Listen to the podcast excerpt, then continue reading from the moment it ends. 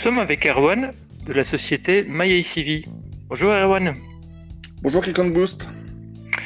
Alors Erwan, lors de nos derniers échanges, nous avions parlé de l'importance du go to product euh, et de passer ensuite au go to scale. Euh, mais aujourd'hui, en fait, on va aborder un sujet qui est, qui est, aussi tout aussi intéressant. C'est le, dirigeant de, de start-up, en fait. Comment est-ce qu'il peut faire pour suivre les évolutions en temps réel de sa société Et surtout, comment peut-il mesurer les impacts de ses décisions le plus vite possible? Comment il doit procéder, Erwan? Alors nous, c'est très simple, c'est que ça fait, enfin moi, à titre personnel, ça fait à peu près un peu plus de 15 ans il y a un peu plus de 2500, euh, je crois, ou 3000 euh, PME start-up qu'on suit. Et ce qu'on constate, c'est plusieurs choses. Un, eh ben, en moyenne, suivant les publications, 142 jours par an à faire de la paperasse. Euh, vous divisez par 12, vous voyez que ça fait beaucoup, c'est 50% du temps. Une réactivité pour communiquer qui est assez faible, parce que la banque, les fonds ou l'associé en interne demandent toujours des, données euh, financières, comptables ou, business qui sont compliquées à transmettre parce qu'elles ne sont pas suivies, euh, c'est pas son métier de suivre ça tout le temps, puis un CRM, il faut le remplir. Une robustesse des données qui est souvent, d'après les publications, à 80% erroné, parce que pas mis à jour ou parce que euh, la donnée n'est pas forcément sourcée au bon endroit. Une difficulté de savoir si on tient le bon cap, parce que tous les matins, le dirigeant prend des décisions. Est-ce que c'est la bonne? Donc l'impact sur, la partie financière. Euh, est-ce que, euh, voilà, est-ce que le logiciel comptable permet de prendre les bonnes décisions? Parce que bon, un bilan sort en moyenne 12 à 18 mois après l'action qui a été faite au niveau business. Et puis une chose qui est très importante, c'est que le dirigeant, il peut travailler dans un pays, son pays peut être la France, la Belgique ou l'Espagne, mais s'il travaille sur plusieurs pays, communiquer avec euh, deux personnes différentes au niveau comptable et financier, ou plusieurs pays, hein, ça peut être même 3, 4, 5, eh ben, c'est pas évident, voire euh, ça devient impossible, et ça l'oblige à passer en IFRS, et ça coûte, et ça engendre des choses compliquées en changement de langue, en, en coût, euh, en partenaire, est-ce que son comptable local devient toujours indispensable et passer, chez un Big Four, c'est pas toujours facile. On va dire qu'il y a plusieurs points qu'on doit euh, valider pour voir euh, régulièrement. Euh, pour les fonds, on dit au trimestre. et nous, on le fait entre le mois et le trimestre, suivant ce qu'on va se dire après. C'est l'équipe. Est-ce que la, est-ce qu'il y a une bonne entente entre, dans l'équipe dirigeante? Est-ce que la vision est commune? Parce que si je vais pas dans le même état d'esprit au même endroit, ça peut être très compliqué. Est-ce que j'ai des sujets qui fâchent? Ça, c'est bien de déterminer ça au début. Est-ce que je peux tout de suite détecter des problématiques euh, internes qui peuvent euh, mettre fin au projet.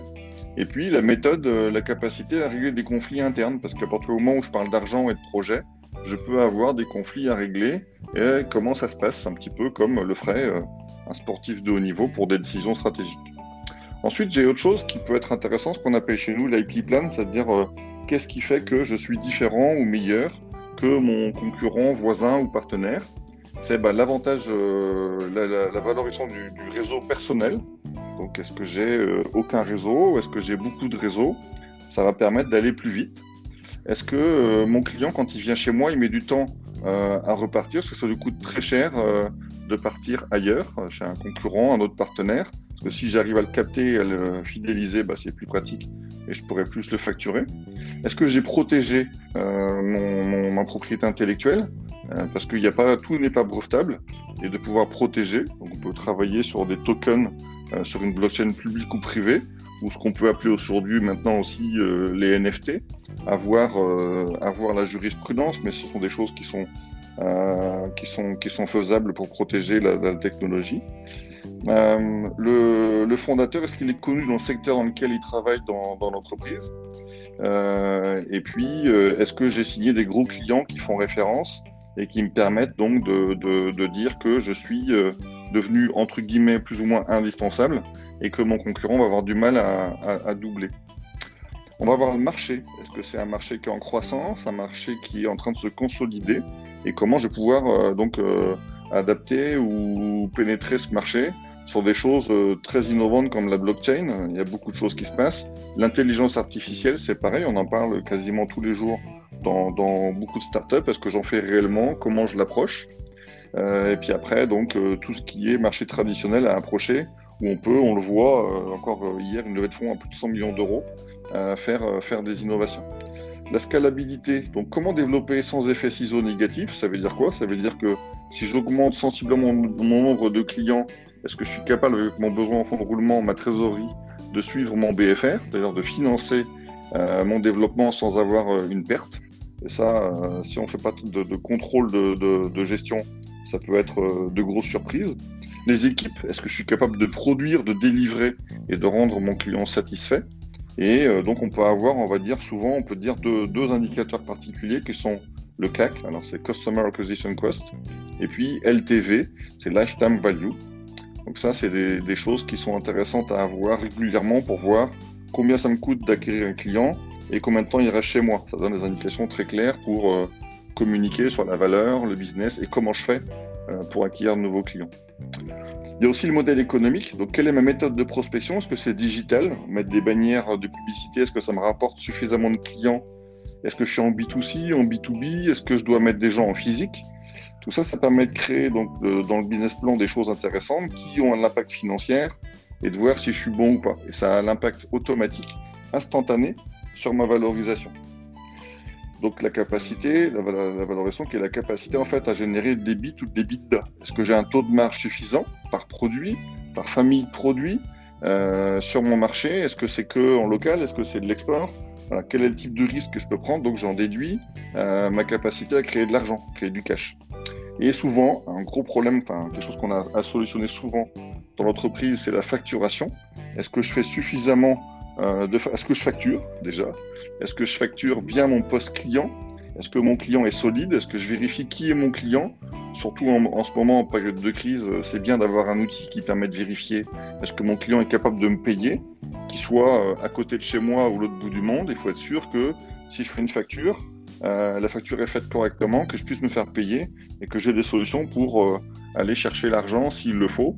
Et il existe des solutions faciles, mais il faut pouvoir les utiliser. Et donc, tout simplement, cette juste valeur qu'on va pouvoir mesurer en temps réel, je vais revenir dessus pourquoi, et au trimestre pour les fonds en termes de communication, quelle est la plus-value pour un rachat ou demain une introduction en bourse et bien valider ma dilution parce que c'est pas parce que je vends euh, très cher ou pas cher que ça va intéresser l'investisseur ou moi parce que ma dilution elle est liée à, un prix de vente et une dilution initiale. Si je vends trop cher ou pas assez cher, par une règle de 3, on voit que ma dilution peut fluctuer. Donc il faut être euh, toujours en phase avec ce que je veux en termes de dilution pour déterminer le chèque que j'ai quand je revends l'entreprise. Pourquoi en temps réel Je reviens dessus? Parce qu'en fait, on a quelque chose qui est très important, c'est qu'on doit suivre, un, la business value, la valeur de l'entreprise, et de deux, les risques. Pourquoi? Parce que bah, si je ne suis pas les risques, quand est-ce que l'entreprise va prendre feu? Eh ben, je ne peux pas dire comment je fais pour contrer ce feu par une assurance du juridique ou du management. Et le feu peut intervenir n'importe quand par définition. Alors, je ne vais pas revenir sur un fameux euh, opérateur de, sauvegarde de, données euh, qui a pu perdre pas mal de données il y a quelques semaines en France c'est vrai que ça a pu avoir des impacts euh, néfastes, voire vitaux pour des entreprises. Est-ce que ces entreprises avaient prévu un plan B ou pas? Comment ça s'est mis en œuvre? Et est-ce qu'elles ont réussi à livrer et donc à facturer des clients de toute façon? Ça, c'est très important. Et dans la valorisation, donc les risques et la valeur, c'est vital. Donc nous, ce qu'on fait, ce qu'on préconise, c'est un outil qui permet donc de gagner du temps, de structurer et de rassurer pour que tout ce que j'ai expliqué ici soit fait en temps réel, valeur et risque, avec une solution digitalisée euh, en temps réel ou à J 3 souvent, euh, souvent donc euh, en temps réel. Pourquoi? Parce que bah, les risques arrivent, on l'a prouvé quand on ne prévoit pas. Donc on gagne en moyenne trois jours. On gagne de la confiance, on gagne des garanties parce qu'on peut apporter des garanties grâce à l'actif qu'on a créé sur la propriété intellectuelle qui a été mise en token sur une blockchain privée. On peut communiquer, faire de la communication financière interne au mois on peut prendre des meilleures décisions, parce que si j'ai un réel GPS qui me permet de voir si ma décision elle est bonne, opportune et elle m'envoie là où je veux aller, eh bien on peut continuer de on peut décider de continuer ou de faire marche arrière et de modifier un petit peu la trajectoire pour arriver à l'objectif. Et puis donc on voit tout simplement un taux de défaillance qui passe en moyenne documenté de 85 à ce que l'on constate sur nos 2500 entreprises depuis plus de 15 ans à environ 20%.